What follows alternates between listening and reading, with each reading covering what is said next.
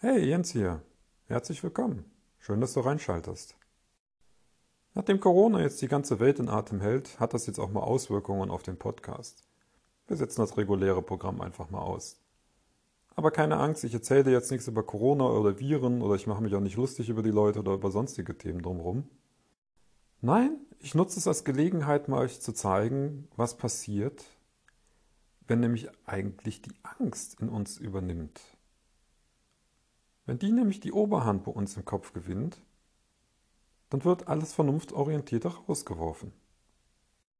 Und das siehst du gerade live hier in unseren Supermärkten oder, falls es dir draußen noch nicht aufgefallen ist, wahrscheinlich bei den ganzen Memes, wenn es sich plötzlich nur noch um Klopapier dreht.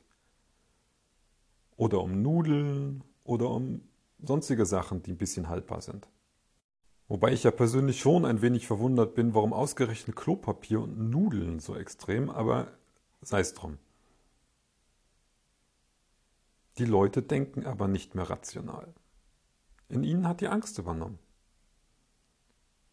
Und je mehr die Angst in uns übernimmt, desto weniger sind wir zugänglich für den vernunftsorientierten Teil.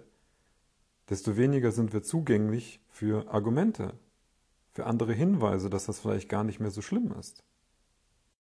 Nein, stattdessen verfestigt sich oder verengt sich sogar noch der Tunnelblick, den wir durch die Angst haben, und wir sehen nur noch unsere gerade konkrete Situation um uns herum und unser ganzer Körper, unser ganzes Gehirn ist darauf getrimmt zu überleben. Und ab einem gewissen Grad übernehmen tatsächlich unsere ganzen Urinstinkte. Und wenn das passiert, ist normalerweise sogar vorbei mit Kommunikation im großen Stile. Jetzt ist das Ganze natürlich kein binärer Schalter, so Angst ein, aus, Angst ein, aus, Angst aus. Nee, das ist wieder ein Spektrum. Wir bewegen uns da drauf. Wir bewegen uns auf dem angstorientierten Teil und wir bewegen uns auf dem vernunftorientierten Teil. Da sagen wir eher zugänglich für Vernunft. Und auf dem bewegen wir uns. Und je weiter wir aber in die Richtung gehen, in dem die Angst die Kontrolle hat, desto weniger zugänglich sind wir für die Vernunft. Besonders schön ist das in dem Buch Just Listen erklärt. Mir fällt der Autor gerade nicht ein. Aber er betreibt das Ganze ursprünglich aus einer Sicht, der, dass er Polizeibehörden beigebracht hat, mit Geiselnahmen umzugehen und wie man mit diesen Geiselnehmern diskutiert, weil das ist genauso ein ähnlicher Ausnahmezustand. Nicht alle Geiselnehmer sind böse Terroristen. Nein, manchmal sind die Leute einfach nur verzweifelt und sehen keinen Ausweg mehr. Und auch er, und auch genau in diesen Fällen ist es sehr schön beschrieben, passiert genau das. Die Leute sehen keinen Ausweg, sie werden von ihrer Angst beherrscht. Und irgendwann, dann gibt es tatsächlich dieses Wupp, wo nur noch die Angst die Instinkte kontrolliert und alles andere rausgeworfen ist.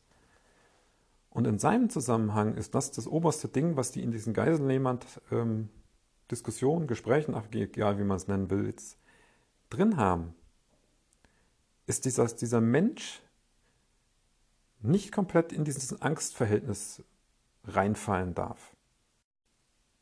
Weil dann tatsächlich die Kommunikation unmöglich ist. Im restlichen Buch geht er dann natürlich darauf ein, mit welchen Techniken man versuchen kann, die Leute da wieder rauszuholen und da, dafür sorgt, dass man nicht in diesen Zustand oder der andere nicht in diesen Zustand fällt. Aber das machen wir heute mal nicht. Mir ging es eher darauf, darum, dir, dir mal zu zeigen, dass die Leute in den Fällen nicht wirklich blöd sind. Weil ich finde immer, man, diesen, diesen Begriff Blödheit wird so schnell durch die Gegend geworfen. Nein.